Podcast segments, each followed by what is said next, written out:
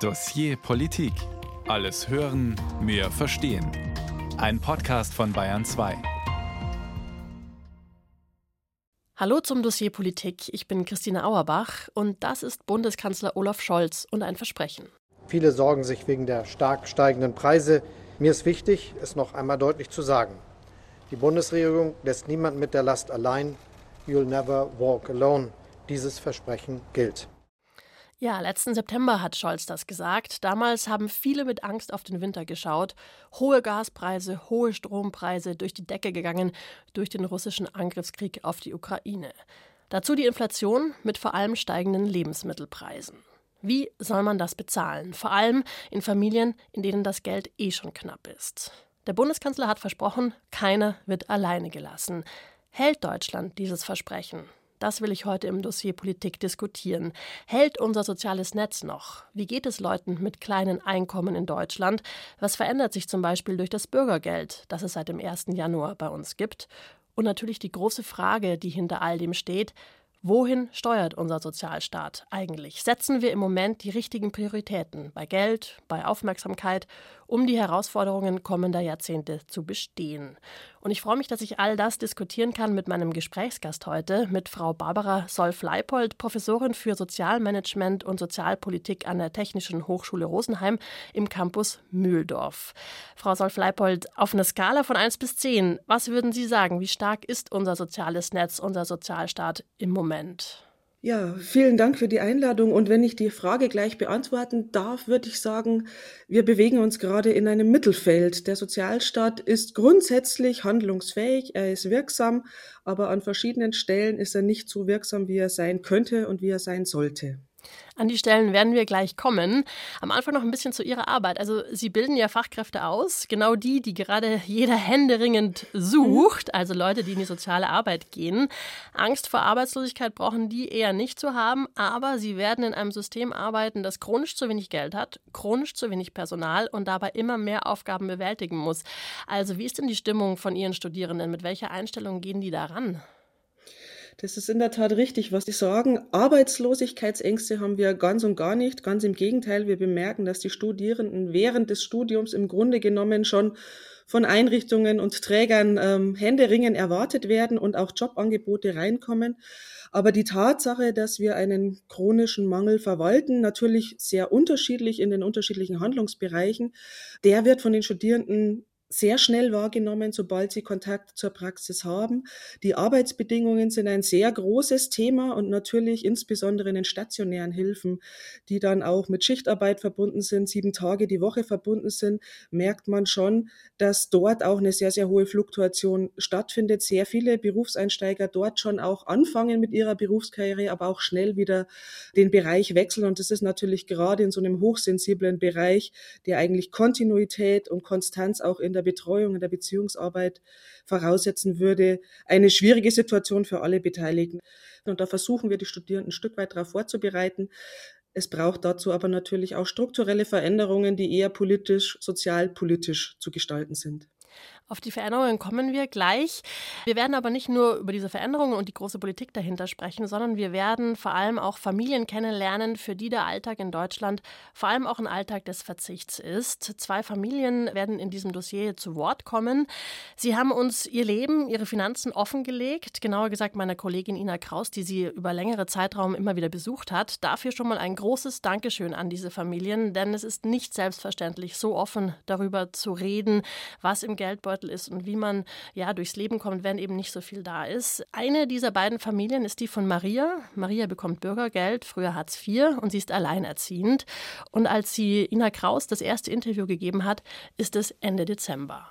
Als ich Maria das erste Mal treffe, haben ihre Kinder bald Ferien. Es ist kurz vor Weihnachten 2022. An Urlaub ist nicht zu denken. Maria kann sich nicht einmal Weihnachtsgeschenke für die Kinder leisten. Ich kann nur einkaufen gehen, wirklich nur Drogerie, Lebensmittel und das war's. Wenn ich für die Kinder irgendwie Winterschuhe, Wintersachen kaufen muss, wird es sehr eng. Alles ist teurer. Maria, deren Namen wir geändert haben, lebt in einer Sozialwohnung in Taufkirchen bei München. Ihre Kinder sind acht, sechs und vier Jahre alt. Ich treffe mich mit ihr im Pfarrhaus St. Georg. Es ist der jungen Mutter sehr vertraut.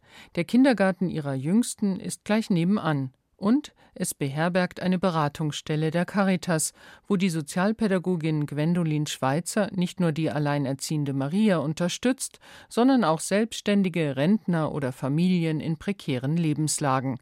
Es sind in diesem Winter mehr als sonst. Ich habe jetzt auch schon Klienten, die mir erzählt haben, dass sie alle Glühbirnen aus der Fassung geschraubt haben, dass sie nicht mehr warm kochen und dass sie keine Butter mehr essen, sondern nur noch Margarine und dass sie mit ihren Großeltern geredet haben, wie die damals im Krieg gespart haben, damit sie weiter sparen können. Die 30-jährige Maria lebt von Hartz IV. Es ist jetzt vier Jahre her, dass sie sich von ihrem gewalttätigen Ehemann getrennt hat. Damals war ihre jüngste Tochter drei Monate alt. Der Mann ließ sie ohne finanzielle Unterstützung sitzen und hinterließ auch noch Strom- und Mietschulden, die die alleinerziehende Mutter bis heute abbezahlen muss. Das Jobcenter hat ihr ein Darlehen gegeben, die Raten werden ihr von ihrem Regelsatz abgezogen. Der Regelsatz bildet das Existenzminimum ab. Sie hat durch die Ratenabzahlungen also noch weniger als das. Im Monat bleiben ihr insgesamt 900 Euro. Nach dem Bezahlen von Rechnungen und Fixkosten hat sie für sich und die drei Kinder pro Monat 700 Euro zum Leben. Also ich gehe jede Woche bestimmt für 150 Euro einkaufen, weil die Kinder müssen sich gesund ernähren. Also darauf lege ich sehr großen Wert, dass die immer was Frisches da haben. Aber man kann keine Unternehmungen machen. Man kann nicht mit denen ins Kino, man kann nicht in den Tierpark man kann gar nichts. Schlittschuh laufen, alles, das ist sehr schwierig. Die alleinerziehende Mutter spart, wo es geht. Doch nicht nur die gestiegenen Lebensmittelpreise, sondern auch die Stromkosten machen ihr zu schaffen. Die sind dreimal so hoch wie früher. Das Jobcenter gibt aber deswegen nicht mehr Geld. Nur Miete und Heizkosten werden in angemessener Höhe abgedeckt. Ich habe hier Stifte für die Kinderschule? Ja, Stifte kann ich immer gebrauchen. Die Sozialpädagogin Gwendolin Schweizer unterstützt Maria, wann immer sie Hilfe braucht, gibt Spenden weiter, kann Zwischenlösungen finden, zum Beispiel bei Stiftungen Geld locker machen für Notfälle. Aber die gestiegenen Stromkosten kann sie nicht dauerhaft ausgleichen. Dieses Problem lässt sich nur auf politischer Ebene lösen, sagt Gwendolin Schweizer im Dezember. Der Bedarf, der jetzt in der Hartz IV Bemessung vorgesehen ist für Energie mit 35 Euro für einen Alleinstehenden, dass jeder, der seine Stromrechnung selbst anschaut, feststellen wird, dass da eine Erhöhung dringend notwendig ist, weil die 35 Euro nicht ausreichen.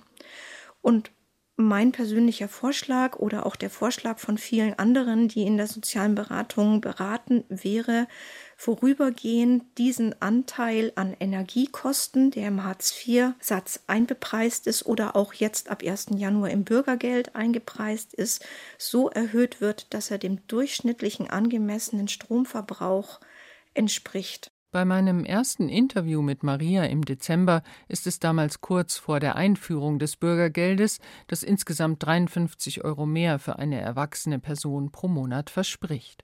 Für Strom werden dann 6 Euro mehr veranschlagt, aber das reicht in der Regel nicht, um die gestiegenen Stromkosten zu decken. Sie haben mir bei der Terminvereinbarung gesagt, Sie hätten gerne, dass ich Ihren Bescheid überprüfe. Weil Sie Einige Wochen später, es ist Anfang Februar, treffe ich Maria erneut.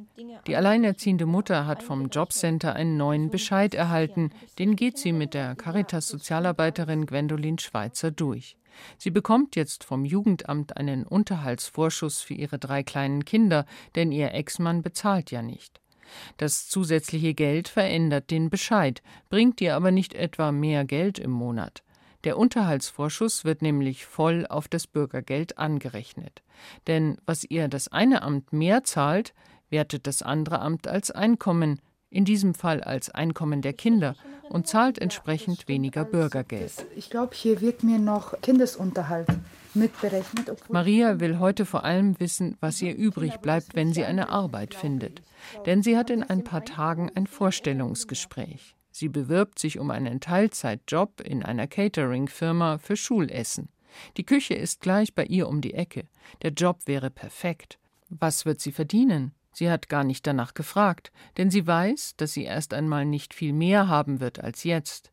Die Freibeträge beim Bürgergeld sind nicht besonders hoch. Jetzt, so kurz vor dem Bewerbungsgespräch, hofft sie einfach nur auf eine geregelte Arbeit. Man muss klein anfangen. Irgendwas werde ich ja verdienen. Und das ist auch allein für mich ist es schön, weil ich liebe es zu kochen. Das habe ich gelernt damals und das will ich auch unbedingt machen. Ich finde das schön, wenn man in der Früh aufsteht und ich mache die Kinder fertig, dann ziehe ich mich auch an und wir sind alle raus von zu Hause. Versteht? Dann komme ich nach Hause, mache noch schnell mein Essen fertig, hole die Kinder nacheinander ab. Dann ist es schön, es hat eine Struktur. Ich mag das so. Wenn es so klappen würde, das wäre echt schön. Es klappt. Als ich Maria noch einmal im März anrufe, erzählt sie, dass sie eine Woche zur Probe gearbeitet hat. Der Chef gibt der alleinerziehenden Mutter dreier Kinder eine Chance. Ab Mai kann sie dreimal die Woche drei Stunden arbeiten. Auch wenn sie erst einmal als Küchenhilfe anfangen wird, ist der Job für die gelernte Köchin dennoch ein großes Glück. Denn es ist ein erster Schritt raus aus der Abhängigkeit vom Bürgergeld. Irgendwann möchte sie Vollzeit arbeiten und ein ganz normales Leben führen. Dann ist vielleicht ja auch mal an Urlaub zu denken. So hätte ich vielleicht noch die Chance von mir aus 100 Euro im Monat zu sparen. Dann kann ich vielleicht einmal im Jahr in Urlaub mit den Kindern. Also mein Plan ist irgendwann da komplett raus. Und ich glaube schon, dass ich das auch schaffen kann. Ina Kraus hat die alleinerziehende Maria für uns getroffen. Und Frau Solf-Leipold, bleiben wir mal bei der konkreten Frage. Wie sieht Armut in Deutschland im Moment aus? Wir haben es jetzt hier gehört. 700 Euro zum Leben für vier Personen. Wenn man das runterrechnet, sind es 175 Euro pro Person für einen ganzen Monat.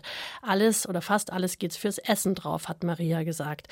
Ist das ein Einzelfall oder ist das so was, was Sie auch in Ihrer Arbeit immer wieder hören? In der Tat handelt es sich hier nicht um einen Einzelfall. Das ist symptomatisch für Familien in Armutslagen, die sich im Übrigen sehr vielfältig natürlich darstellen können. Armut ist ein sehr äh, multidimensionales Phänomen, aber die Auswirkungen, so wie wir es jetzt im Fallbeispiel gehört haben, die sind tatsächlich an vielen Stellen beobachtbar und erlebbar und so sehen wir das auch in der Praxis. Die Armutsgrenze, wenn man so will, ist ja eine relative, aber unser Leben in dem Sinne wird von den Haltungskosten und das spürt die breite Bevölkerung, nicht nur die Armutsbetroffenen, immer teurer. Und der Anteil, der für existenzielle Ausgaben von diesen Familien getroffen werden muss, der ist in Relation einfach unglaublich hoch, so dass eben für andere Teile des gesellschaftlichen Lebens, der Entfaltung, der Kreativität, des gesellschaftlichen Teilnehmens eben kaum beziehungsweise nichts mehr übrig bleibt. Und das macht die Situation so vielfältig belastend. Und von daher ist es tatsächlich leider kein Einzelfall, sondern eigentlich symptomatisch für Familien in Armutslagen. Kann denn so ein kompliziertes und auch starres System wie früher Hartz IV und jetzt das Bürgergeld auf sowas ja doch relativ spontanes wie so plötzliche Energiepreissteigerungen oder Inflation überhaupt schnell genug reagieren. Also weil bis Regelsätze angepasst werden, ist es ja immer ein sehr großer, langer, auch politischer Kampf. Jetzt gibt es beim Bürgergeld diese 53 Euro mehr, die überall gefeiert werden. Es ist aber natürlich, wenn man sich die Strompreise anschaut, ein Tropfen auf den heißen Stein. Also kann so ein starres System dem überhaupt gerecht werden? Da sprechen Sie ein Thema an, das mich sozusagen nicht nur sachlich, fachlich als Wissenschaftlerin beschäftigt, sondern tatsächlich auch persönlich durch meine Herkunft in der sozialen Arbeit auch ein Stück weit wütend macht. Es ist so, dass wir natürlich in Institutionen und in gesetzlichen Regelungen immer hinterherhinken den Entwicklungen. Die gesellschaftlichen Entwicklungen gehen immer schneller, als wir sozusagen staatlich, politisch, gesellschaftlich reagieren können. In diesem speziellen Fall muss man aber sagen, dass wir uns auch vor Corona und vor diesen unwahrscheinlichen Teuerungsphänomenen mit Ausbruch des Ukraine-Krieges eben schon diesen anstehenden Aufgaben als Gesellschaft und in der Politik nicht gewidmet haben. Wir haben auch in Hartz IV vor einigen Jahren schon vom Bundesverfassungsgericht den Auftrag bekommen, den Regelsatz anzupassen. Diese Forderung des Bundesverfassungsgerichts ist es quasi nie realisiert und umgesetzt worden von der Politik in dem Maße, dass wir also seitdem schon hinter dem Existenzminimum hinterherhinken. Jetzt haben wir dieses Bürgergeld, das ja groß angekündigt wurde und wo wir eigentlich einen Paradigmenwechsel äh, herbeiführen wollten. Das hat nach den Verhandlungen in der Ampelkoalition so am Ende nicht ein Ergebnis gefunden, sondern im Grunde genommen haben wir eine Teilfortführung des bisherigen Systems mit einer de facto Anhebung des Regelsatzes. Das ist richtig. Diese durchschnittlich 35 bis 53 Euro haben wir an Erhöhungen erhalten. Wenn wir jetzt aber die reale Situation betrachten, was die Ausgabenlast angeht, dann sind wir im Grunde genommen jetzt doppelt wieder im Hintertreffen. Und in meinen Augen ist es gesellschaftlich, aber auch politisch in der Tat ein echter Skandal, dass wir an der Stelle nicht nur zu langsam, sondern auch unzureichend nachsteuern. Mhm. Wir hängen quasi zweimal hinten dran. Wir hängen zweimal hinten dran, richtig. Jetzt haben wir ja in dem Beitrag gehört, dass auch die Mitarbeiter von Caritas oder anderen mhm. Einrichtungen auch immer mehr auf so, in Anführungszeichen, Zwischenlösungen setzen müssen. Also Spenden, Stiftungen, reiche Leute springen ein, weil eben das staatliche Geld nicht reicht und weil man nicht schnell genug hinterherkommt. Es ist ja eine Möglichkeit, geht auch in anderen Ländern so. Was halten Sie denn davon, wenn äh, Privatmenschen, wenn Unternehmen, Stiftungen einspringen, um diese Lücken zu füllen? Es ist eine Möglichkeit auf jeden Fall. Es ist in jedem Fall eine Möglichkeit und ich bin da in der Tat ein Stück weit ambivalent. Auf der einen Seite ist es natürlich, wenn man es positiv deuten möchte, ein Zeichen gesellschaftlicher Solidarität, ein Zeichen von Interesse an den Mitmenschen, dass sich insbesondere Menschen aus privilegierteren sozialen Schichten eben auch in aller Regel ehrenamtlich engagieren, um beispielsweise in Tafeln mitzuarbeiten oder auch indem Firmen, Unternehmen oder wohlhabende Menschen Stiftungen auf den Weg bringen, weil sie sehen, gesellschaftlich gibt es hier eine Lücke und wir sehen hier eine gewisse Verpflichtung auch der Gesellschaft, etwas von unserem Erfolg zurückzugeben. Also dieser Aspekt, den würde ich sagen, der ist begrüßenswert, der ist wünschenswert. Auf der anderen Seite kann es das in unserem ausgebauten Sozialstaat, in unserem auch gesellschaftlichen Konsens, dass wir niemanden, und Kanzler Scholz hat es im Einspieler ja auch nochmal deutlich gemacht, dass wir niemanden alleine stehen lassen, tatsächlich der richtige Weg sein, dass wir immer mehr, auch von den Ämtern heraus, auf diese privaten Unterstützungssysteme verweisen, so nach dem Motto, wir wissen eigentlich schon selbst, dass dieser Regelsatz nicht ausreichend ist, aber gehen Sie doch zur Tafel, wir geben Ihnen einen Berechtigungsschein mit und da können Sie sich dann entsprechend die Sachgüter abholen, die sie für den täglichen Bedarf benötigen. Und das ist ein Trend, den sehen wir nicht erst in den letzten zwei, drei Jahren seit Corona und jetzt eben der Teuerungsrate, sondern eigentlich schon die letzten 10, 15 Jahre, dass sich dieses Phänomen ausweitet und eigentlich ein nur sehr wenig umfassender Diskurs darüber stattfindet, ob denn das eigentlich wirklich die richtige Richtung ist, den eine wirklich reiche Nation wie die unsere gehen möchte. Und ich würde sagen, wir müssten hier an der Stelle noch mal viel genauer hinschauen, ob das wirklich die Lösung unserer Probleme darstellt. Wir haben jetzt schon gehört, Maria ist eine Alleinerziehende. Das ist auf jeden Fall ein Armutsrisiko bei uns. Es gibt noch ein zweites Armutsrisiko und das sind Geringverdiener. Stichwort arm trotz Arbeit. Im Moment ist es so, dass etwa jeder fünfte Arbeitnehmer bei uns im sogenannten Niedriglohnsektor arbeitet. Die Leute erledigen die Jobs oft, die essentiell sind, die sogar systemrelevant sind. Wir erinnern uns alle an die Verkäufer im Supermarkt während Corona. Da haben wir erst mal gemerkt, wie systemrelevant diese Berufe oft sind. Trotzdem reicht das Gehalt dieser Menschen trotz Vollzeitarbeit nicht aus, oft um Familien zu ernähren. Das ist nicht nur der Supermarkt, da gibt es auch die Gastronomie, da gibt es das Reinigungsgewerbe. Und genau in diesen Jobs können sich die Beschäftigten oft nur kaum über Wasser halten oder sie brauchen trotz Vollzeitarbeit Sozialleistungen. So eine Familie hat Ina Kraus auch getroffen. Das sind die Kaidis. Die konnte bis diesen Winter die Heizung Stromkosten explodiert sind, sich ja alleine über Wasser halten, gerade so. Aber dann kamen eben die gesteigerten Kosten. Auf der einen Seite ein Wertstoffhof, auf der anderen eine Filiale von Lidl. Dazwischen in einem schmucklosen Gebäude der Treffpunkt Familie International, kurz das Treffham. Wer hier eintritt, merkt sofort, das Familienzentrum ist eine kleine Oase in einem ansonsten nicht sehr wohnlichen Umfeld. Hier treffe ich eine Mutter von drei Kindern, die hier freitags im Sprachcafé die deutsche Sprache übt. Sie will nicht, dass ich ihren vollen Namen im Radio sage, darum nenne ich sie Frau Kaidi. Ich komme aus dem Irak. Ich bin seit zehn Jahren in Deutschland. Ich habe drei Kinder. Ich bin verheiratet und ich bin jetzt schwanger und nur mein Mann arbeiten und wir haben keine Sozialhilfe bekommen. Frau Kaidis Mann arbeitet seit vielen Jahren als Koch Vollzeit in einem bayerischen Traditionslokal. Er hat den Beruf nicht gelernt, hat sich aber in der Küche hochgearbeitet, bereitet bayerische Schmankerl, Schnitzel und Schweinsbraten für die Münchner Gäste. Er ernährt mit mal mehr, mal weniger, aber durchschnittlich 1700 Euro netto die fünfköpfige Familie. Dazu kommen das Kindergeld und zusätzlich 460 Euro Kinderzuschlag vom Staat.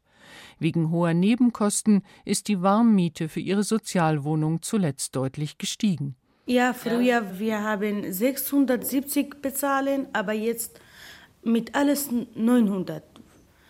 Und ja, sowieso für uns sehr schwer. 230 Euro mehr für die Warmmiete, das ist ein Wendepunkt für die Familie, die bisher weitgehend ohne den Staat über die Runden gekommen ist. Unsere Geld reicht nicht und wir haben gefragt, wenn wir Wohngeld beantragen, wir darf bekommen oder darf nicht und wir haben schon beantragen und noch nicht bekommen. Wir muss warten. Frau Kaidi ist überfordert mit der Sozialbürokratie. Einen Wohngeldantrag mit all seinen Fachbegriffen auszufüllen, ist für sie und ihren Mann sehr schwierig. Die Sozialpädagogin Marita Torka hilft im Treffam bei den Anträgen. Bereits während der Corona-Pandemie geriet die Familie in finanzielle Schwierigkeiten. Als Koch in der Gastronomie reichte das Kurzarbeitergeld des Familienvaters nicht. Die Kaidis liehen sich privat 2000 Euro bei einem Verwandten und zahlten das Geld nach dem Lockdown in Raten zurück. Das sind wirklich Lebenskünstler. Also die Familie schafft es trotzdem, sich nicht zu verschulden, aber es fehlt jeden Monat Geld. Also sie sind direkt unter dem Existenzminimum seit langer Zeit, obwohl der Mann Vollzeit arbeitet. Die Familie, sagt Sozialpädagogin Marita Torka anerkennend, suche immer nach neuen Wegen und Lösungen, um möglichst unabhängig von Sozialleistungen zu leben. Und Mutter? Die Mutter. Oder? Die Mutter, richtig. Die Mutter. Und Plural? Frau Kaidi, die mit 17 aus dem Irak nach Deutschland geflohen ist, will unbedingt besser Deutsch lernen. Nach den drei Kindern, ich sage, ich muss Deutsch lernen, weil immer war mein Mann mit mir gehen im Kinderarzt, im Frauenarzt und ich sagte, stopp, ich muss Deutsch lernen. Im Treffam konnte sie einen Sprachkurs besuchen, bei dem ihre jüngste Tochter, die keinen Kindergartenplatz bekommen hat, betreut wurde. Ihr Ziel ist ein weiterführender Sprachkurs, dann ein Schulabschluss und schließlich eine Ausbildung zur Kranken- und Altenpflegerin. Viele Familien, die Sozialpädagogin Marita Torka in dem Internationalen Familienzentrum berät, arbeiten im Niedriglohnsektor, sind sehr motiviert, wollen arbeiten und sich weiterbilden, kommen aber kaum noch über die Runden. Die Themen ändern sich. Also es ist sehr viel existenziellere Not oft waren eher auch ähm, gerade hier so im Treffer Themen, naja, was ist denn mit der Kinderbetreuung oder eben auch zu schauen, wie soll es denn beruflich weitergehen, was sind denn die Zukunftspläne. Jetzt geht es wirklich nur noch um die blanke Not. Marita Torka fürchtet, dass andere Themen hinten runterfallen werden. Also meine Prognose ist, es wird noch einen richtigen Rattenschwanz nach sich ziehen, weil natürlich viel zu wenig dann auf die Bildung der Kinder geschaut wird. Also gerade wenn die Kinder jetzt nicht mehr richtig versorgt werden, weil die Eltern gar nicht mehr ähm, den Kopf frei haben, sich auch richtig zu kümmern, das wird noch lange Folgen mit sich bringen. Frau Kaidi weiß, dass ihre Kinder spüren, dass das Geld zu Hause äußerst knapp ist. Aber sie und ihr Mann versuchen ihnen zu erklären, dass nicht alles geht. Frau Kaidi steht kurz vor der Geburt des vierten Kindes. Schon jetzt ist die Wohnung mit nur drei Zimmern zu klein. Aber es ist wohl Frau Kaidis unerschütterlicher Optimismus, der die Familie durch die Krise trägt. Ich immer sage, dass es schwer Zeit, wann wir schaffen das. Ja. Einige Wochen nach diesem Interview rufe ich Frau Kaidi noch einmal an, um zu erfahren, wie es ihr geht. Sie, deren Mann in einem Münchner Wirtshaus kocht, ist froh, dass sie jetzt einen Berechtigungsschein der Münchner Tafel hat und dort Lebensmittelspenden bekommt. Denn es gibt eine schlechte Nachricht. Ihrem Mann, der seit sieben Jahren im selben Gasthof kocht, wurde gekündigt. Weil bald das vierte Kind auf die Welt kommt, fragte er nach mehr Gehalt oder einer kleinen Auszeit, um seine Frau nach der Geburt mit den drei anderen Kindern zu unterstützen. Jetzt ist er ab Mai arbeitslos. Er hofft, vielleicht besser Deutsch zu lernen, erzählt mir Frau Kaidi am Telefon, um einen familienfreundlicheren Job zu finden. Ina Kraus mit ihrem Porträt über die Lebenskünstler, die KI-Dies. Und Frau Solf-Leipold, Sie sind ja mein Gesprächsgast heute im Dossier Politik, Professorin für Sozialmanagement und Sozialpolitik. Dieser Niedriglohnsektor, schauen wir uns den mal genauer an. Warum ist der eigentlich immer noch so groß? Es gibt doch eigentlich Fachkräftemangel überall. Eigentlich müssten die Löhne steigen. Es kann doch gar nicht angehen, dass immer noch Leute, obwohl sie Vollzeit dort arbeiten, ihre Familie nicht ernähren können. Warum ist der immer noch so groß? In der Tat hat sich das in den letzten Jahren auch systematisch herausgebildet. Es wird sich, da bin ich ganz optimistisch, einiges verändern, eben weil wir tatsächlich auf diesen sehr großen Fachkräftemangel zusteuern. Im Moment sehen wir aber die Auswirkungen der Arbeitsmarkt- und Sozialpolitik der vergangenen, ich würde jetzt mal sagen, 20 Jahre. Im Grunde genommen mit der großen Arbeitsmarktreform Anfang der 2000er, 2004, mit der Einführung auch von Hartz IV und allen arbeitsmarktrechtlichen Reformen, wurde wurde explizit auch ein rechtlicher Raum geschaffen, in dem prekäre Arbeitsverhältnisse oder eben auch Arbeitsverhältnisse im Niedriglohnsektor oder auch im Bereich der Minijobs bewusst ausgebaut wurden, so dass eben ein großer, und das ist nachweislich in verschiedenen Studien nachgelegt, ein großer Sektor im Arbeitsmarkt entstanden ist, der eben derart prekäre Beschäftigungsverhältnisse zulässt. Und die Bereiche, Sie haben es ja angesprochen, sind bekannt. Es ist die Gastronomie, es ist aber auch das Reinigungsgewerbe und diverse andere Branchen, in denen dann, und das ist auch symptomatisch, eben auch häufig eine bestimmte Bevölkerungsgruppe Anstellung findet. Viele Personen mit Migrationshintergrund, die hierüber zumindest den Einstieg in den Arbeitsmarkt schaffen, aber tatsächlich auch Familien, die dringend auf Erwerbstätigkeit angewiesen sind und insofern auch jeden Job in erster Linie mal versuchen zu bekommen. Und die Lebenskünstler, Sie haben das wunderbar beschrieben in diesem Beispiel, sind wirklich hochmotiviert und versuchen auch die schlechtesten Arbeitsbedingungen wirklich anzunehmen, um möglichst unabhängig ihren Alltag zu bestreiten mit all den Herausforderungen, wie Sie es im Bericht dargestellt haben. Und hier häufen sich auch die Armutsrisiken, die Sie hier im Beispiel deutlich gemacht haben. Wir haben hier eine Familie mit Migrationshintergrund. Wir haben mehr Kindfamilien, die sind überproportional in der Armutsstatistik repräsentiert. Und wie im ersten Fallbeispiel auch, Alleinerziehende, insbesondere sind es Mütter, die dann eben auch tatsächlich in der Armutsstatistik überrepräsentativ auftauchen, weil sie eben kaum Möglichkeiten haben. Stichwort Vereinbarkeit von Familie und Beruf, Stichwort Erwerbstätigkeit und Mobilität und dann eben auch die Tatsache, wo bekomme ich einen Arbeitsplatz häufig unterwertig. Auch das war ein Beispiel vorher deutlich die Mutter dieser alleinerziehenden Familie wäre ausgebildete Köchin gewesen und arbeitet als Küchenhelferin. Das ist symptomatisch, wie sozusagen sich hier Armutsrisiken in mehrfacher Weise eben auch dann gegenseitig verstärken, so dass sich die Situation schon als sehr besonders herausstellt und ich das immer wieder bewundern muss, welche Kreativität die Familien zum Teil an den Tag legen, um möglichst selten den Gang zum Amt gehen zu müssen. Ich bin Christine Auerbach und wir reden heute im Dossier Politik über das soziale Netz in Deutschland. Hält es? Wo sind die Lücken? Was läuft gut und wo muss nachgebessert werden? Wir haben schon gehört, wie das neue Bürgergeld sich auswirkt und warum der große Niedriglohnsektor bei uns so eine Gefahr für die Armut ist. Und jetzt geht es um die Frage, wohin steuert unser Sozialstaat und um die Frage, ja, ob wir mit unseren Prioritäten richtig setzen, wenn wir die Armut bekämpfen wollen. Mein Studiogast heute ist die Professorin für Sozialpolitik Barbara Solf-Leipold. Wir waren gerade auch schon bei dem Punkt, wie wichtig Bildung ist im Kampf gegen Armut. Da hat ja auch die Sozialpädagogin Marita Torker in dem letzten Beitrag gesagt, was ganz wichtig ist. Ich spiele diese Aussage noch mal kurz zu, weil ich sie eben so wichtig finde. Also meine Prognose ist, es wird noch einen richtigen Rattenschwanz nach sich ziehen, weil natürlich viel zu wenig dann auf die Bildung der Kinder geschaut wird. Also gerade wenn die Kinder jetzt nicht mehr richtig versorgt werden, weil die Eltern gar nicht mehr ähm, den Kopf frei haben, sich auch richtig zu kümmern, das wird noch lange Folgen mit sich bringen. Also da ist das Thema Bildung ganz stark nochmal angesprochen. Das ist immens wichtig und es ist inzwischen ja eine Binsenweisheit, ist nichts Neues und trotzdem ist Deutschland immer noch nicht Bildungsweltmeister. Also trotzdem versagen wir bei PISA, trotzdem bekommt unser Schulsystem schlechteste Noten beim Thema Chancengleichheit. Was läuft da schief, Frau Solf-Leipold?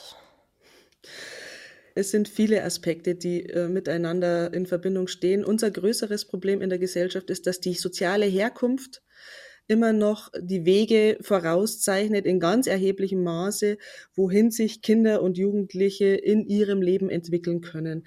Das heißt, wir haben es bis jetzt nicht geschafft, eine echte Staatschancengerechtigkeit zu realisieren. Vielmehr spielt eben der Hintergrund der Herkunft eine sehr, sehr große Rolle.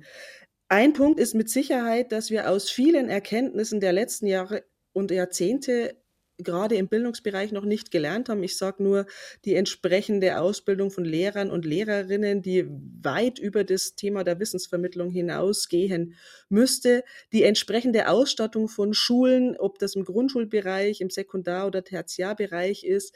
Wir wissen, dass kleinere Klassen wesentlich effektiver und individueller fördern können als die großen, die wir bisher haben.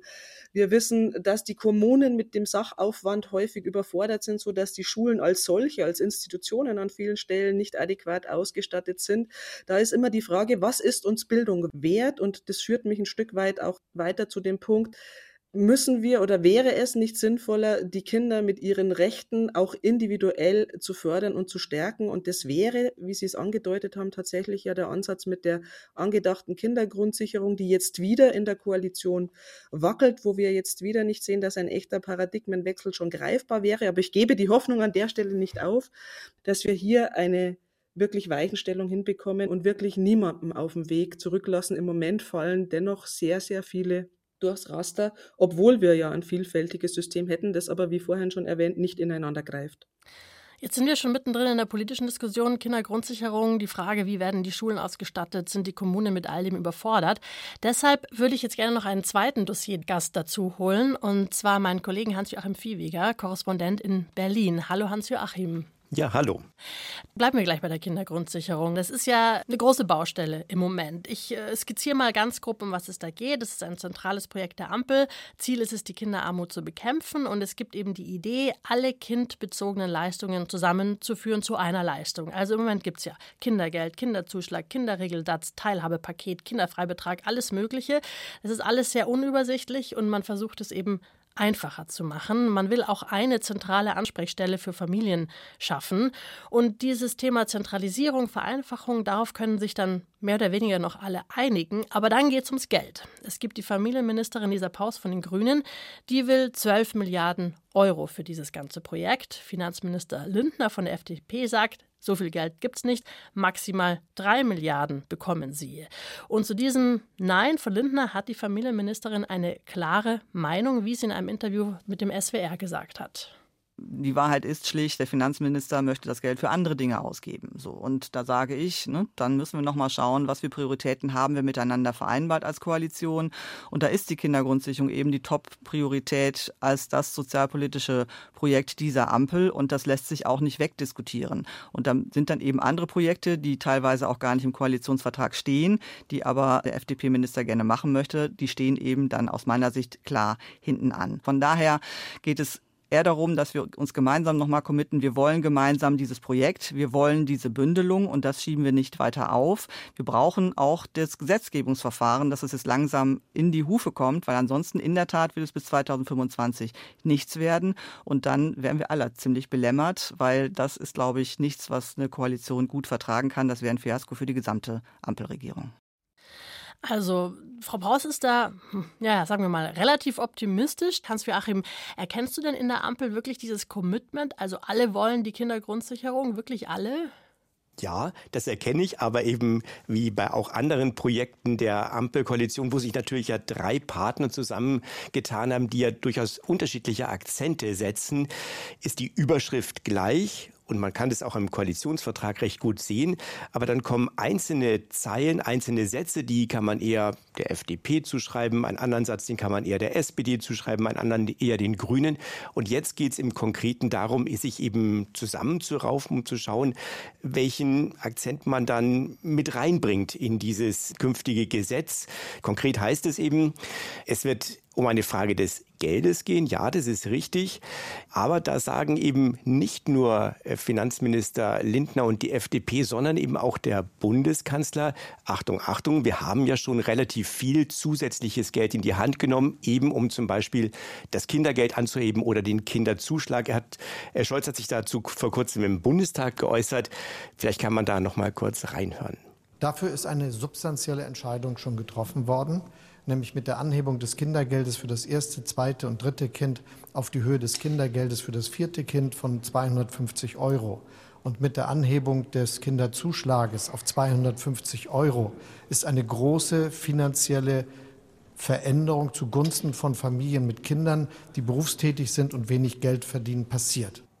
Also da deutet sich an, Scholz eher ein bisschen so auf der Linie von Lindner. Wir haben bereits viel Geld in die Hand genommen. Vielleicht um das mal auch in Zahlen zu sagen. Wir hatten in den vergangenen Jahren etwa, naja, 48 Milliarden Euro, die allein fürs Kindergeld äh, gezahlt worden sind. Und das wird jetzt in etwa auf 55 Milliarden Euro pro Jahr steigen. Darüber hinaus dann eben die Frage, wie kann man erreichen, dass diejenigen, die zum Beispiel den Kinderzuschlag bekommen können, dass sie den dann automatisch bekommen. Da erwarten alle, dass der Bund mehr Geld in die Hand nehmen muss. Das sind dann diese zwei bis drei Milliarden, von denen auch Lindner oft spricht. Und der dritte Bereich, der so ein bisschen jetzt gerade ins Hintertreffen geraten ist, ist auch die Frage, wie schaut es eigentlich aus mit der Teilhabe am soziokulturellen Geschehen? Das war ja auch ein Thema, das Frau Professor Solf-Leipold schon angesprochen hat. Wie ist es also mit kostenlosen Angeboten für Kitas, aber auch wie kann man die Angebote, zum Beispiel, dass Kinder dann aus bedürftigen Familien leichter im Sportverein oder im Musikunterricht mit dabei sind, wie kann man das vereinfachen? Das gibt es ja bereits, aber es ist wahnsinnig kompliziert. Ich erinnere an das, was schon gesagt worden ist in dieser Sendung. Wir haben da eine komplizierte Sozialbürokratie, ein ja, Dschungel an Vorschriften, so wurde es ja schon genannt. Das will man eben vereinfachen. Aber also bei mir kommt ein bisschen der Eindruck an, was auch so ein bisschen beim Bürgergeld schon war. Da wurde der große Wurf angekündigt. Es waren wirklich große, auch reformgreifende Ideen. Und dann gab es die politische Diskussion und dann ist es mehr oder weniger in dieser Diskussion zerbröselt, sodass am Ende jetzt beim Bürgergeld alle 53 Euro, darüber reden sie. Also der große Wurf war es einfach nicht. Jetzt haben wir die geplante Kindergrundsicherung, die ja auch wirklich der große Wurf sein könnte. Jetzt gibt es wieder den Streit in der Ampel diesmal. Frau Solf-Leipold, nehmen wir Sie, und ich nehme Sie gerne noch mal mit dazu, wenn Sie diesen Streit verfolgen, auch als Praktikerin. Kommen Ihnen da manchmal die Galle hoch? Wird einfach der Hals dick, weil Sie sagen, mein Gott, jetzt macht endlich mal. Also mit Blick aus der Praxis ist es in der Tat so, ähm, konnten wir an der Stelle tatsächlich ein Stück weit die Galle insofern hoch, als dass wir sagen können, wir können uns als Gesellschaft eine strukturelle Kinderarmut, wie wir sie haben, schlicht und ergreifend weder heute noch in Zukunft leisten. Und es stellt sich die Frage, wie die Prioritäten in der Politik gesetzt werden, aber auch im gesellschaftlichen Diskurs gesetzt werden. Also selbstverständlich wird die Koalition jetzt aushandeln und ich hoffe, dass sich diesmal sozusagen vielleicht in ausgleichender Gerechtigkeit zum Bürgergeld andere Positionen äh, durchsetzen werden. Aber wir brauchen tatsächlich auch mehr Bewusstsein in der Gesellschaft, dass wir im Moment, und jetzt halten Sie sich fest, wirklich einen Großteil, und zwar jedes fünfte Kind, aufwachsen lassen in einer armutsgefährdenden oder von Armut betroffenen Situation. Jetzt, wenn Sie in eine Klasse hineinschauen, ich nehme eine Grundschulklasse mit 30 Kindern oder lassen Sie es auch nur 25 Kinder sein. Das heißt, alleine in dieser Klasse finden Sie fünf bis sechs Kinder, die unter prekären Bedingungen aufwachsen, die nicht ausreichendere Wohnraum haben, die nicht ausreichend persönliche Entfaltungs- und Entwicklungsmöglichkeiten haben, die keine Chance haben, ausreichend, und zwar am Durchschnitt der Gesellschaft ausgerichtet, Partizipationsmöglichkeiten in Kultur, Sport, Freizeit mitzumachen, die Einladungen zu Geburtstagsfeiern ablehnen müssen, weil sie sich das Geschenk nicht leisten können und schon gar keine eigene Geburtstagsfeier ausrichten können. Und das nehmen wir billigend in Kauf, indem wir darüber diskutieren, ob wir uns drei Milliarden oder zwölf Milliarden leisten können. Und hier vergeben wir eine Chance, die wir schon seit vielen Jahren nicht ernst genommen haben, hier einen echten, auch gesellschaftlichen Wandel aufzuspuren. Und die Aufgabe, die aus meiner Sicht jetzt getroffen werden muss, ist, mit den knappen öffentlichen Geldern, die wir haben, möglichst effektiv umzugehen. Und das bedeutet tatsächlich, diese Bündelung in jedem Fall zu realisieren. Und im zweiten Schritt, um die Langfristfolgen, die auch volkswirtschaftlich relevant sind, in Sachen der adäquaten Höhe der Unterstützungsleistungen für Kinder und Jugendliche ernsthaft zu diskutieren und an den realen Lebenshaltungskosten auszurichten. Im Moment nehmen wir die Kinder und Jugendlichen sowohl beim Bürgergeld wie auch zuvor beim Hartz IV in Sippenhaft der familiären Situation. Und ich denke, das ist in der Tat ein gesellschaftlicher Skandal, über den wir viel zu wenig reden und der jetzt hoffentlich Raum findet, sowohl auf politischer wie auch auf gesellschaftlicher Ebene. Ja, es kommt mir gerade so ein Stichwort in den Hinterkopf. Familie war ja schon mal Gedöns, ja, so ein bisschen, ach, was, was da hinten noch kommt, so, ja. Jetzt haben wir auch ganz große andere Konflikte, Ukraine-Konflikt, äh, die Inflation, der Klimawandel. Hans-Joachim, hast du denn das Gefühl, dass Kinder und Familie da im Moment wieder hinten runterfällt in der Regierung? Also ich finde es ein bisschen schwierig, nur zu schauen, wie viel man jetzt zusätzlich draufsattelt. Denn das ist ja diese Frage, die jetzt gerade angeklungen ist. Sind es zwei oder drei oder sind es zwölf Milliarden? Übrigens, die zwölf Milliarden stammen aus einer Studie des DGB aus dem Jahr 2021. Die Bundesregierung selbst hat noch keine eigenen Zahlen vorgelegt, wie viel man denn erwarten könnte. Das ist eigentlich nur eine Zahl, die übernommen worden ist. Denn man vergisst dann eben, was bereits insgesamt in dem Sozialbereich getan wird nehmen wir auch nur mal das Stichwort Bürgergeld, weil es jetzt mehrfach gefallen ist. Wir haben da einen Etat etwa von 34 Milliarden Euro im Jahr, wenn man auch den Bereich der Unterkunft und der Heizung mit dazu rechnet. Das ist ja nun mal nicht nichts. Und der Sozialetat, nehmen wir den Haushalt von Hubertus Heil als Sozial- und Arbeitsminister, der beträgt rund 160 Milliarden Euro, also ein Drittel des gesamten Haushalts. Das ist das eine, wenn man einfach schaut, was passiert bereits. Im Moment haben wir natürlich tatsächlich auch eine schwierige Situation, weil es sehr viele Wünsche gibt aus den verschiedenen Ministerien. Das Thema Verteidigung Ukraine wurde bereits ja genannt. Da hat der Verteidigungsminister mal von 10 Milliarden gesprochen. Ein Teil brauchte er allein deshalb, weil die Löhne höher werden durch die Entwicklung, die wir jetzt gerade bei den Tarifverhandlungen sehen. Dann haben wir natürlich den Bereich Klima. Wir haben auch den Gesundheitsbereich, der in den letzten Jahren ja deutlich stärker, deutlich größer geworden ist. Also das ist ein ganz normaler sozialer Verteilungskampf, würde ich sagen, wo die Frage Familie fällt runter, würde ich so nicht zustimmen. Es ist eher so, dass jetzt die Frage ist, was subsumiert man bereits unter dem Thema Kindergrundsicherung, also die bereits erfolgte Erhöhung des Kindergelds und des Kinderzuschlags und was kommt noch mit dazu, auch angesichts eben des insgesamt begrenzten Haushalts. Und am Ende schauen wir jetzt nochmal auf die, die das soziale Netz aufspannen und halten, die nämlich die Gelder auszahlen, die Anträge bearbeiten. Das sind meistens die Kommunen. Sie brauchen im Moment viel mehr Personal, um zum Beispiel gestiegene Wohngeldanträge zu bewältigen. Aber jetzt kommt das Problem, wenn Sie mehr Leute einstellen, wenn Sie die finden, um einzustellen, und dann auch noch die Tariferhöhungen einpreisen, dann müssen sie an anderer Stelle sparen. Dann zum Beispiel am Freibad, am Hallenbad, am Rufbus. Es geht also, wie auch bei denen, denen sie das Geld auszahlen, ja, um die Frage, wie das zu finanzieren ist. Die Kommunen sind auf jeden Fall mit der Daseinsfürsorge und der Aufrechterhaltung zunehmend überfordert. Vor dem Eingang zum Wohnungsamt der Stadt Nürnberg steht eine Schlange. Wer einen Antrag auf Wohngeld stellen will, muss warten. So wie dieser Familienvater aus dem Irak. Eine Bekannte unterstützt ihn beim Behördengang. Wie lange wartest du? Sieben Monate, ja. Muss warten und äh, keine Antwort bis jetzt. Wir sind jetzt persönlich hier, um zu schauen, wie lange es noch dauert. Die sechsköpfige Familie lebt seit vier Jahren in Deutschland und zahlt fast 1100 Euro Miete im Monat. Jetzt hat sie Wohngeld beantragt. Mit etwa 600 Euro rechnet der Familienvater. Doch bisher ist sein Antrag noch nicht bearbeitet. Grund dafür ist das neue Wohngeld Plus Gesetz, sagt Nürnbergs Sozialreferentin Elisabeth Ries. Schon im letzten Herbst hat die Antragszahl zugenommen, aber jetzt hat sich tatsächlich die Zahl verdoppelt zum Anfang des Jahres. Und Im Moment sind wir deutlich über einem halben Jahr, was die Wartezeiten angeht. Das muss man leider so sagen. Wir hoffen natürlich, dass wir das wieder deutlich drücken können. Durch das neue Gesetz erhöht sich die Zahl der Haushalte, die einen Anspruch auf Wohngeld haben, um das zwei- bis dreifache. Denn die Einkommensgrenzen sind spürbar gestiegen. Außerdem gibt es mehr Geld.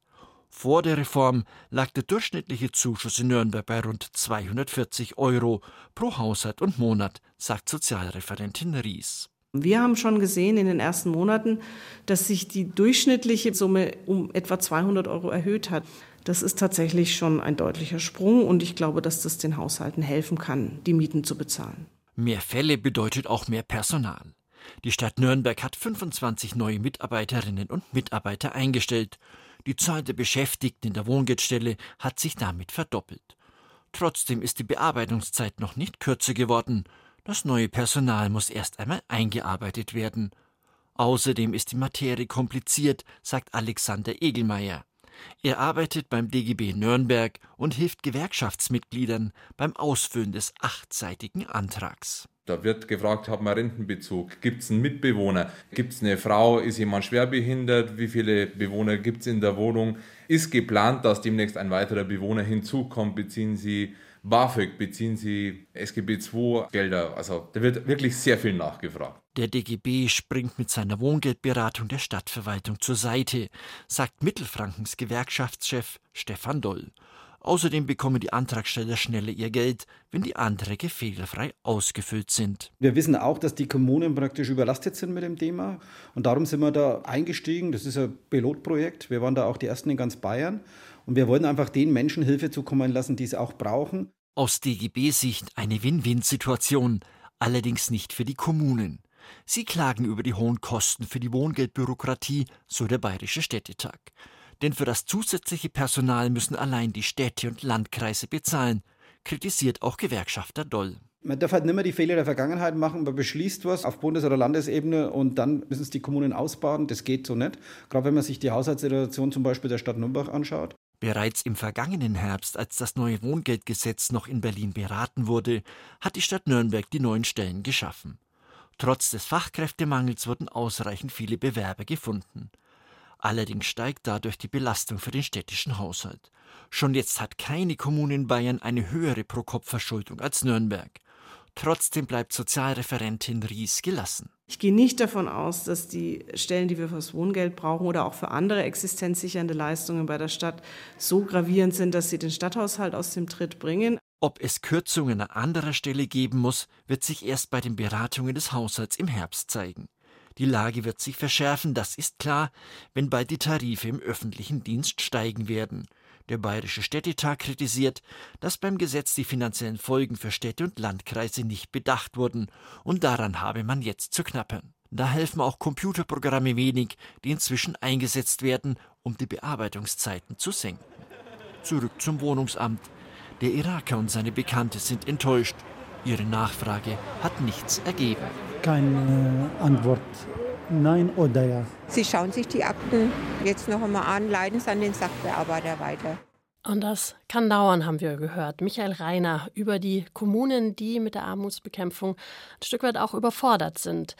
Hans-Joachim Viehweger, du beobachtest für uns als Korrespondent ja in Berlin die Lage. Werden denn die Kommunen in Berlin gehört mit ihren Problemen?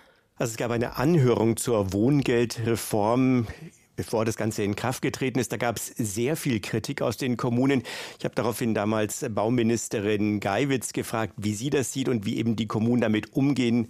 Das hat sie gesagt. Es wird natürlich knirschen und knarzen. Das geht gar nicht anders. Wir machen die historisch größte Reform des Wohngeldes hoch auf zwei Millionen Haushalte von 190 Euro hoch auf 370 Euro. Aber das Geld wird gebraucht.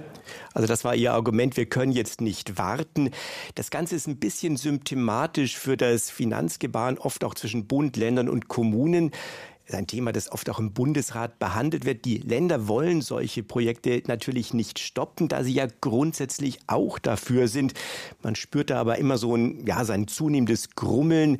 Da gibt es dann konkrete Entschließungsanträge im Bundesrat und Stellungnahmen, zuletzt beim Thema Deutschlandticket, weil man halt in der Regel sagt, der Gedanke an sich ist gut, auch wenn man eben bei der konkreten Ausgestaltung unzufrieden ist, das übrigens parteiübergreifend. Aber wie gesagt, dann sagen die Länder, wir lassen es nicht zum großen Knall kommen, weil sie eben auch nicht als die Bösen dastehen wollen. Und dann kommt die Wohngeldreform. Es gibt mehr Geld, aber es dauert und führt eben zu den höheren Kosten für die Kommunen, wie gerade beschrieben. Also ich versuche mich jetzt mal so an einem kleinen Fazit, was wir bisher alles schon hatten. Also wir haben am Anfang gehört, Armut betrifft vor allem Familien zum Beispiel wie Alleinerziehende. Es betrifft Familien an sich, es betrifft Leute, die im Niedriglohnsektor arbeiten und die trotz Vollzeitarbeit einfach nicht über die Runden kommen oder nur ganz knapp über die Runden kommen. Da darf dann einfach nichts passieren. Wir haben gehört, dass bekannt ist, dass die Regierung auch versucht, dem gegenzusteuern. Stichwort zum Beispiel die Kindergrundsicherung. Man versucht, das zu vereinfachen, dass die Anträge einfacher werden, dass es vielleicht auch schneller geht. Man sieht aber auch, dass man, sobald man versucht, irgendwas zu ändern, gleich wieder an die Grenzen kommt, wie jetzt zum Beispiel bei den Kommunen, die dann mit den vielen neuen Anträgen überhaupt nicht zurechtkommen, weil sie nicht genügend Mitarbeiter haben, weil sie einfach auch ein Stück weit damit überfordert sind. Das ist jetzt so gerade der Status quo. Jetzt schauen wir mal in die Zukunft. Also auch vielleicht Demokratie theoretisch. Eine Demokratie lebt vom Mitmachen, von Verantwortung übernehmen, bei Wahlen, in Debatten, bei Vereinen. Man braucht für eine Demokratie eine gute und aktive Zivilgesellschaft. Wenn jetzt eine große Bevölkerungsgruppe nur mit dem Überleben beschäftigt ist, wenn auch die Kommunen eigentlich nur mit dem Überleben beschäftigt sind. Was bedeutet das Ganze für unsere Demokratie? Also sind wir vielleicht in einem demokratiegefährdenden Zustand, wenn wir wirklich nichts gegen die steigende Armut bei uns machen? Frau Solf-Leipold, ich gebe Ihnen zuerst das Wort. Ein aus meiner Sicht sehr, sehr wichtiger Aspekt in dieser ganzen Debatte. Wir wissen aus den Lebenswelten und den Lebenspraktiken der Menschen, die mit dem täglichen Organisieren des Überlebens zu tun haben, dass dort wenig Raum ist, um sich mit anderen Fragen als das des Überlebens auseinanderzusetzen. Und das ist, stellen wir auch fest in der politischen Beteiligung, auch in der Repräsentation, wenn wir uns in äh, Vereinen umblicken, wer sich da engagiert, wer hier Freizeit oder zeitliche Ressourcen auch hat, sich einzubringen und auch Demokratie zu erleben und zu erlernen, da fallen viele aus den prekäreren Lebensverhältnissen einfach raus und sind an der Stelle abgespalten und abgehängt. Und die Frage ist, wenn ich mir die aktuellen Zahlen aus dem Armutsbericht des Paritätischen Wohlfahrtsverbands nochmal anschaue, wir haben im Moment eine, also 2021, eine Quote von 16,9 Prozent von Menschen, die unterhalb der Armutsgrenze oder an der Armutsgefährdungsgrenze leben. Und das ist ein erheblicher Teil der Gesellschaft, die wirklich damit beschäftigt sind, irgendwie ihren als Lebenskünstler, so wie wir es vorher gehört haben, ihren Alltag zu bestreiten. Und mich besorgt das sehr, das muss ich tatsächlich sagen. Noch dazu, wo auch demokratische Bildung in unseren, gerade im Landesbereich, Einrichtungen der frühkindlichen Bildung und auch der Schulen auch nur einen geringen Raum einnehmen. Wann und wo soll denn Demokratie erlebt und gelernt werden? Wo sollen Interessen entstehen, wenn wir nicht die Räume und die Bedingungen dazu schaffen? Und da gehen wir im Moment tatsächlich ein gewisses Risiko struktureller Art ein, weil wir eben es nicht schaffen, erheblich die Armut abzubauen und damit Menschen in die Lage zu versetzen, sich eben auch für andere Themen, die das gesellschaftliche Zusammenleben betreffen, einzusetzen und Ressourcen dafür zur Verfügung zu haben. Das ist in der Tat ein gefährlicher Moment. Wie bewertest du dieses Risiko, Hans-Joachim? Ja, dem steht natürlich auch eine andere Seite gegenüber, nämlich es braucht ja irgendwie auch Menschen, die das Ganze finanzieren, die das auch noch fair finden müssen, was eben mit ihren Steuern geschieht. Ich will jetzt gar nicht diese politische Debatte aufmachen, wo es um die Frage geht, wann lohnt sich Arbeit nicht mehr, wann ist es eben nicht attraktiv genug, überhaupt in Arbeit zu gehen. Wir haben ja auch von Menschen gehört, die sich sehr engagieren, dass sie Arbeit bekommen. Aber auch das muss man schon mit berücksichtigen. Auch das gehört mit zur demokratischen Auseinandersetzung. Die einen sollen das bekommen, was wichtig ist, damit sie eben auch eine Teilhabe haben. Die anderen müssen es finanzieren und müssen das auch als fair empfinden. Auf jeden Fall eine große Aufgabe, die da noch auf uns zukommt. Wir werden bestimmt nicht das letzte Dossier zu diesem Thema gemacht haben. Vielen herzlichen Dank Ihnen beiden fürs Mitdiskutieren. Das waren Professorin Barbara Solf-Leipold. Vielen herzlichen Dank. Danke Ihnen. Und unser Korrespondent in Berlin, Hans-Joachim Viehweger. Gerne. Und auf Wiedersehen für heute, sagt Christine Auerbach.